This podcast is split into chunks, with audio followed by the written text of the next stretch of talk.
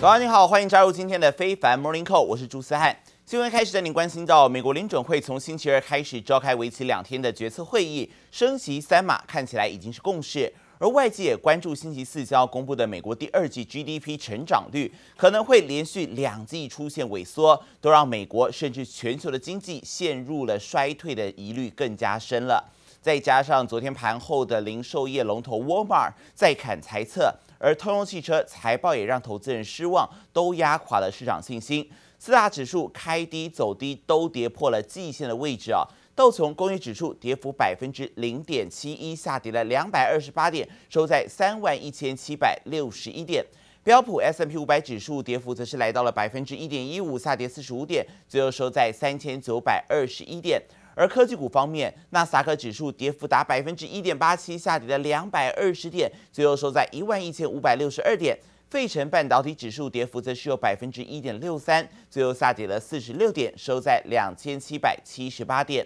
而在这样状况之下呢，美元指数也终止连续三个交易日的下跌，而且呢，单日涨幅是超过两周来最大，上涨了百分之零点六九到一百零七点二二。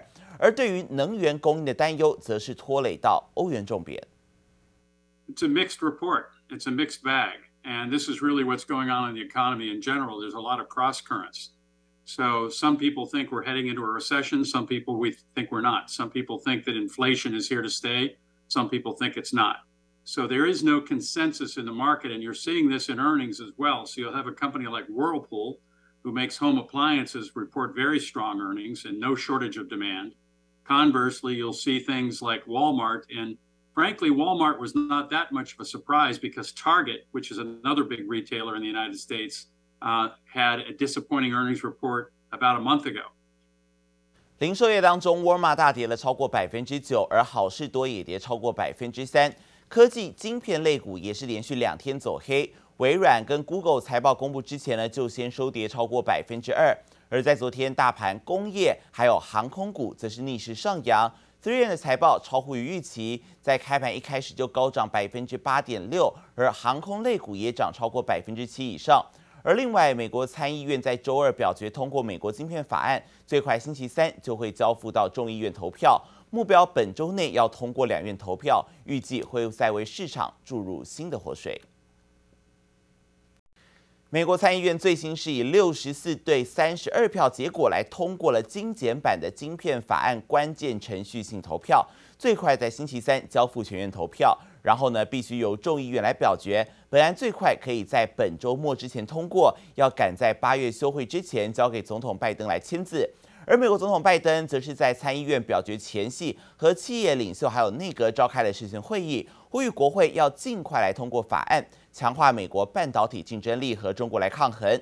而另外，拜登也透露，预计在这个礼拜会和中国国家主席习近平热线通话。Mr. President, how are you feeling with COVID?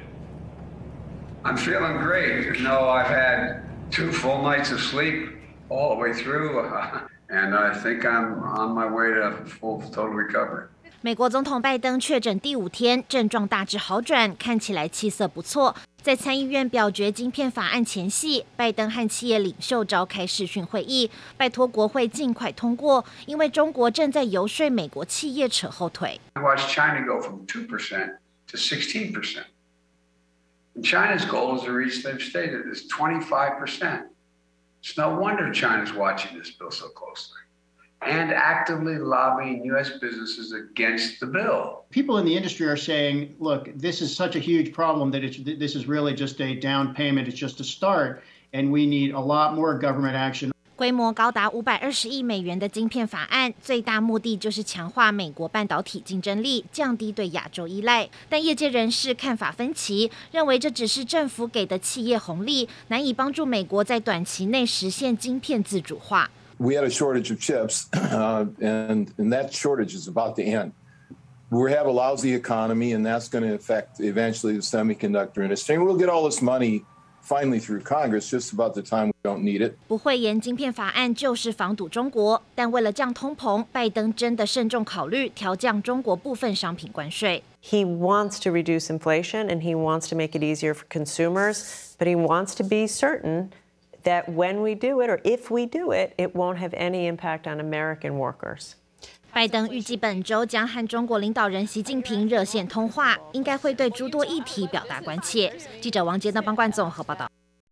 而在经济数据方面，美国七月资商会消费者信心指数九十五点七是差于预期。美国六月新屋开工率下降了百分之八点一，年率是五十九万户，也是差于预期。经济数据不佳，再加上财报不乐观，都是压抑到美股表现的重要因素。Expecting annual profits to fall by up to 13% compared to the 1% fall it previously predicted.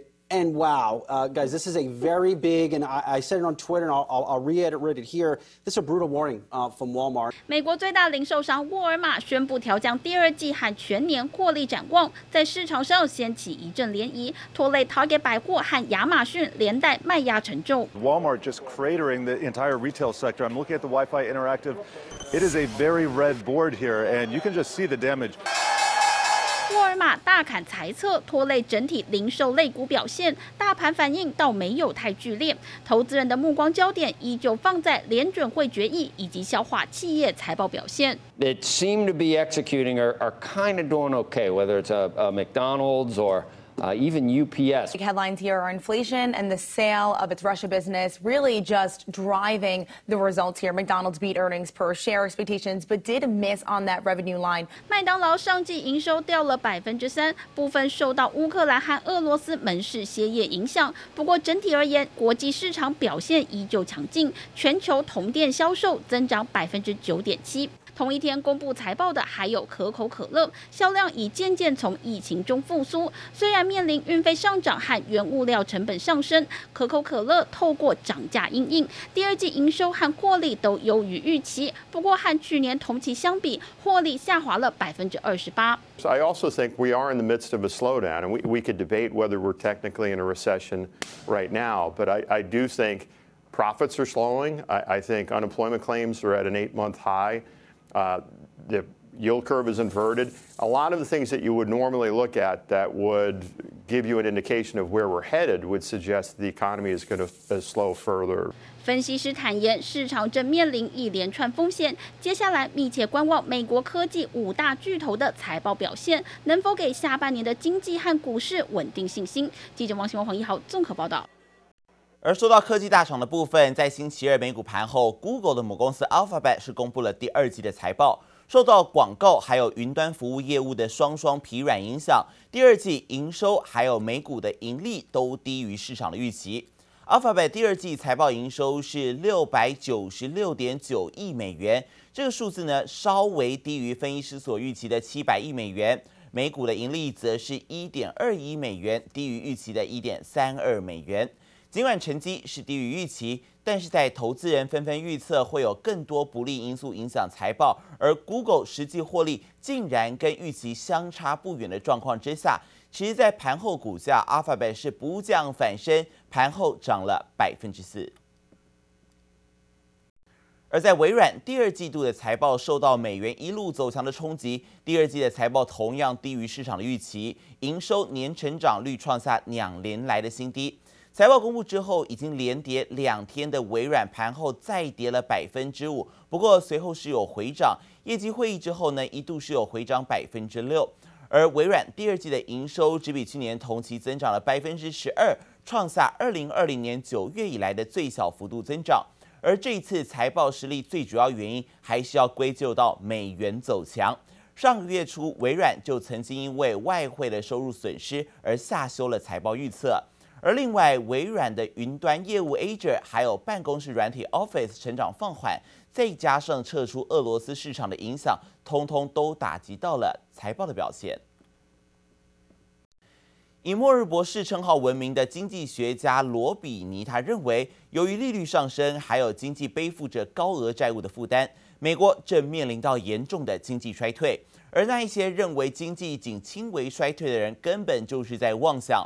而他在受访时也表示了，这一次跟一九七零年代不同，尽管当时经济成长停滞、通膨高涨，但是负债率很低。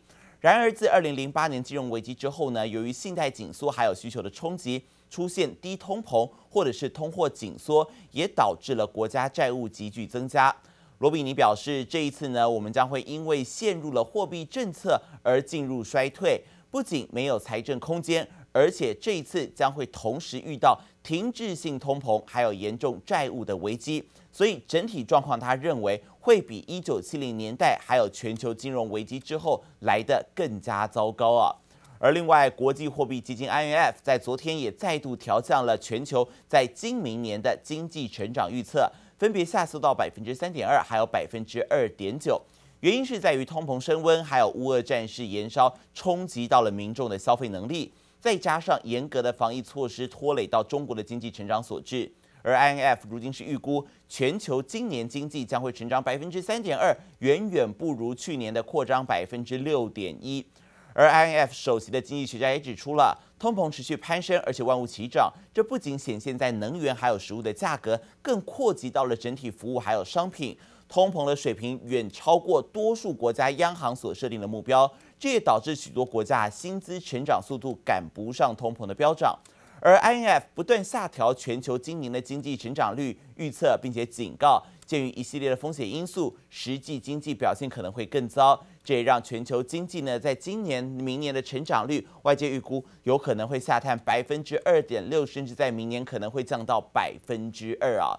而另外呢，在经历过中国监管阶层重新整顿，还有中美紧张的局势之下，网络巨头阿里巴巴申请在港交所主要上市，预计年底前会完成。而届时，阿里巴巴将会在港交所还有纽约证券交易所两个地方双重主要上市，要防范潜在的美中风险。而阿里巴巴港股在昨天收盘大涨了将近百分之五，反弹到港币一百零四点四块钱。阿里巴巴在港交所公告称，董事会已经授权公司管理层申请在香港联交所主板改变上市地位为主要上市。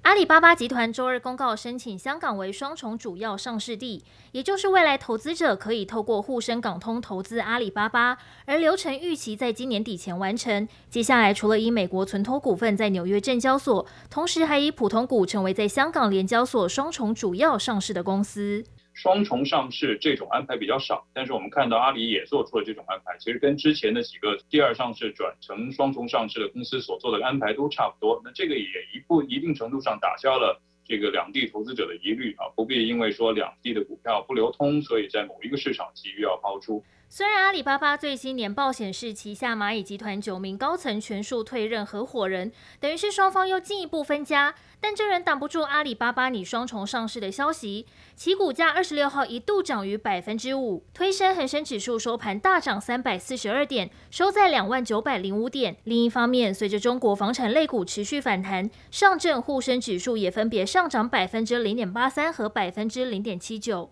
Now, despite unrelenting inflation, the South Korean economy still grew faster in the second quarter than it did in the first three months of 2022. Experts say the growth was mainly driven by an increase in consumer spending. 亚股方面，韩股周二也翻红，因为韩国最新公布的第二季 GDP 季增百分之零点七，高于市场预估，给央行未来利率决议吃了一颗定心丸。只是专家提醒，韩国疫情近日再度升温，是否成为拖累经济前景的绊脚石，仍得密切 观察。记者黄雄正综合报道。疫情升温的还有在中国，在中国疫情再一次多点爆发。台上的重镇深圳，从二十四号开始，官方是要求华为、比亚迪还有富士康等深圳工业百强企业，要针对厂区进行封闭运行七天的时间，减少非必要的人员外出，要严格控管外来人员。而对此，富士康最近是表示，目前园区内营运一切正常，员工已经实行了两点一线的闭环管理。而比亚迪则指出，暂时对于公司没有出现明显的生产影响。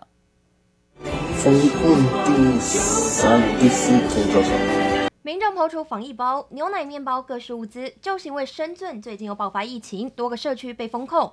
看看大街上民众排队做核酸检测，整条商店街大门紧闭，暂停营业。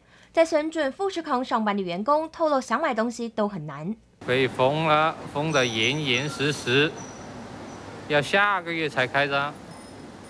那么我好想北被封控，我也不知道去哪里买手机了。大陆重启封控，动态清零。中国深圳官方要求中兴、比亚迪、富士康等百强企业，从二十四号开始执行七天的封闭生产，来因应疫情反复。除了减少非必要人员外出，更严格管控外来人员。对此，富士康表示，目前园区内营运正常，员工已经实施两点一线闭环管理，凭借二十四小时核酸证明就可以进出，确保防疫与安全生产两不误。比亚迪则指出，正在按照当局要求加强管控，目前这波疫情暂时还没对公司产生明显影响。中芯国际则表示，目前科技园区是按照防疫要求，除了必要生产线外，都已经开始采取远程办公措施应对。深圳将以最严措施、最大力度、最快速度处置本轮疫情。我市疫情仍然呈现多点散发的特点，社区传播链条还没有彻底阻断。现阶段，富士康全力冲刺苹果 iPhone 十四系列新机备货。富士康深圳产区负责新产品开发与试量产，仅占约百分之十产能，大量生产都在河南郑州厂区。以今年三月的经历来看，封控影响可能不大。只是又在进入封控局面，当地气温高达四十度，管理难度明显提升。接下来封控能否在七天就结束，也是未知数，实在是考验企业的应变能力。记者叶玉玲、黄彦章综合报道。